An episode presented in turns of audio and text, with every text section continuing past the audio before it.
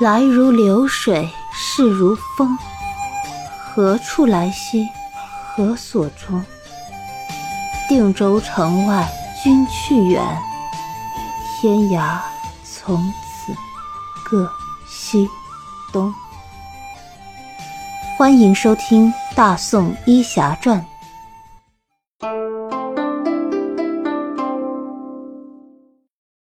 第一百零八集。住店。书接上回。沈世宜摸着额头道：“这事儿可奇了怪了，到底是怎么一回事呢？”墨渊问道：“西万丹大哥，这事有多久了？”“有两个多月了吧。”墨渊又问道：“那他们去哪儿了？您知道吗？”席万丹摇头道：“ 这可不知道啊，萨满呀。”一般不会在一个地方待太久，除非呢，他们能找到一处十分适合他们修炼的地方。为什么？嗨，这萨满的法术当然要靠修炼呀，吃那些奇花异草能加快修炼的速度，而且呀，法器对他们来说也很重要啊。一件上乘的法器可以大大的增加萨满的法力。而这两种东西啊，那都不是普通的东西，也都是可遇而不可求啊。所以这些萨满一般都是四处游走，在寻找这些东西。席万丹的回答让墨渊有些担心，叶禅和这样一个人待在一起，恐怕不太妥当，得赶快找到他。只是不知道到时候叶禅还能不能认出他。大壮和钱莹莹、明禅几人从始至终只能瞪着眼睛，从沈世宜和墨渊的神色来推断他们的谈话内容。从墨渊的神情之中，他们也能够猜到，应该是已经打听到了叶禅的下落。所以呢，当墨渊和西万丹的谈话停下来之后，大壮就开始问墨渊，他们都谈了什么。墨渊把和西万丹的谈话内容与大家言说了一番，大壮几人都很高兴，这终于有了叶禅的消息啊！只要叶禅还活着，那就好办了。大壮在高兴之余，想进一步求证一下，就凑到了沈世宜的身边说：“沈三哥，你帮我问问叶禅是否带着一把横刀，就是我给他打的那把。”沈世宜一听大壮这话，猛地一拍脑门儿：“对呀，这茬儿我想半天也没想起来。”说完，便用契丹语又向西万丹问了一遍。西万丹思索了一下，用手比划了一个长度：“呃，那年轻人呀，是拿了一个这么长的东西，不过呢，外面缠了布。你这么一问呀。”我倒觉得可能是个刀剑什么的，不过他拿的和我们的契丹弯刀不一样，那东西是直的。沈世宜把洗碗丹的话翻译了一遍给大壮听，大壮听完之后连连的点头，错不了，可以肯定了。这一趟的借宿之旅可以说是收获巨大呀。知道了叶禅还活着，就让众人心头的石头落了地。当晚，他们回到了西屋，又商量了一番，决定往西北继续寻找。只是按照西万丹的分析，那个萨满和叶禅应该不会去往人多的州县城镇，极有可能是在深山老林里寻找什么仙草灵药之类的东西。这就让沈世宜有些头疼了。过雪山穿林海呀，他和大壮倒还凑合，可墨渊他们三个是弱女子，这却是万万不能的呀。沈世宜想着要先把墨渊等人安顿好，再慢慢的寻找。所以呢，第二天告别了西万丹一家，沈世宜问明了方向，就带着众人到了辽国的一个县城。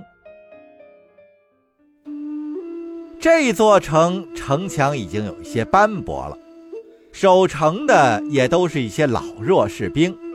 城门口并没有盘问，就把沈世宜他们几人放了进去。进了城以后，沈世宜走了好久也没发现什么客栈。原来这里不是辽国交通要道，属于比较落后的偏远地区。沈世宜他们逛了半天，好不容易看见一家所谓的客栈，破败的牌匾显示了客栈的现状。一个契丹老者坐在门口，抚摸着一条老黄狗。沈世宜下马走到了老者跟前，行了一礼：“大爷，我们要住店，可有干净的房间？”客栈门口的老人和黄狗抬头看了沈世宜一眼，黄狗低下了头。老者说道：“要干净的房间，你们就自己打扫。我这里呀。”只有房间，没有伙计。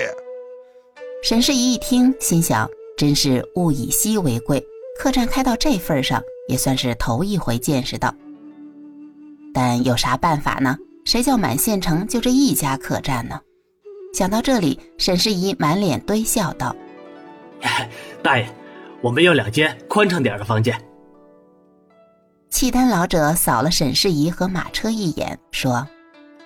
两间房间加两匹马，每天二两银子。吃的东西嘛，你们自己做，材料我这儿有。你们的马，你们自己喂。饲料我这儿也有。你们打算要住几天呀？沈世宜见老者也算爽快，说道：“说不准。”啥时候走，啥时候结账不就行了吗？如此说也行，你们随我来吧。说着，站起身，领着沈世宜和大壮把马车停在了后院。墨渊几个也下的车来，随老者来到了客房。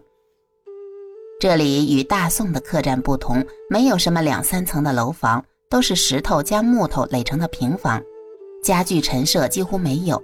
一个通铺大土炕，睡四五个人都没问题。钱莹莹看到后有些意外，这也和印象中的客栈差太远了吧？虽然比席万丹家里好上很多，但那是民居，又不花钱。这里可是客栈，花钱住这种地方，实在有些冤枉。可墨渊这等大家闺秀都没说什么，他也开不了口。契丹老者把房间指给他们以后，也不看众人的神色，就说道：“你们过来，再认认，这儿是厨房。茅厕顺着路往那边走就到了。”众人只好再跟着他转悠了一下，认识了通往厨房和茅厕的路线。这一番折腾之后，几个人总算是勉强落了脚。只是这客栈除了提供房子和食材以外，所有的服务是一概没有。整座客栈就这么一个老人。墨渊他们三个女孩子忙着打扫房屋，沈世宜和大壮又来到了门口，找这老人聊天想要打听一下叶禅和那萨满是否来过这儿。沈世宜想啊。叶禅他们如果也是经过这里，也肯定要到此住店。不过那契丹老者呢，并不像西万丹那样健谈。沈世宜费了半天的口舌，才了解到了一些基本的情况。原来这老者名字叫豪胜凡，有三个儿子和两个女儿。本来呀，这一家子人是好好的开着客栈。生活呢也还算过得下去，可是近几年是战事频繁呀。三个儿子成年以后都先后被招去当兵了，有两个战死，还有一个下落不明。两个女儿也都出嫁了，老伴儿呢前年也去世了，所以现在呀这儿就只剩下他一个孤家寡人。官府答应给的抚恤是一直没有兑现。这老者又是年老体弱，无处谋生，也只能守着这个破败的客栈，艰难的度日。当沈世仪问到大概一两个月以前是否有一个萨满和年轻人过来投店的时候，老者想了半天，摇了摇头：“没有，没有。我这里来的基本上都是牲口贩子。”基本上都会住上个三五天。你要说萨满，那肯定没有。哎，我说你们几个是在找人吗？沈世仪点了点头：“是的，大爷，我们有一个朋友也是在打仗的时候下落不明的，我们是过来寻他的。”老者一听是来找人的，倒是有了几分同病相怜的感觉。叹了一口气。这些年虽然说呀，宋辽之间打过仗，但是我知道，都是那些权贵们的决定。打来打去，死的都是百姓家的孩子，好处啊，我们是一点儿都没有啊！我连儿子埋在哪儿都不知道，这仗。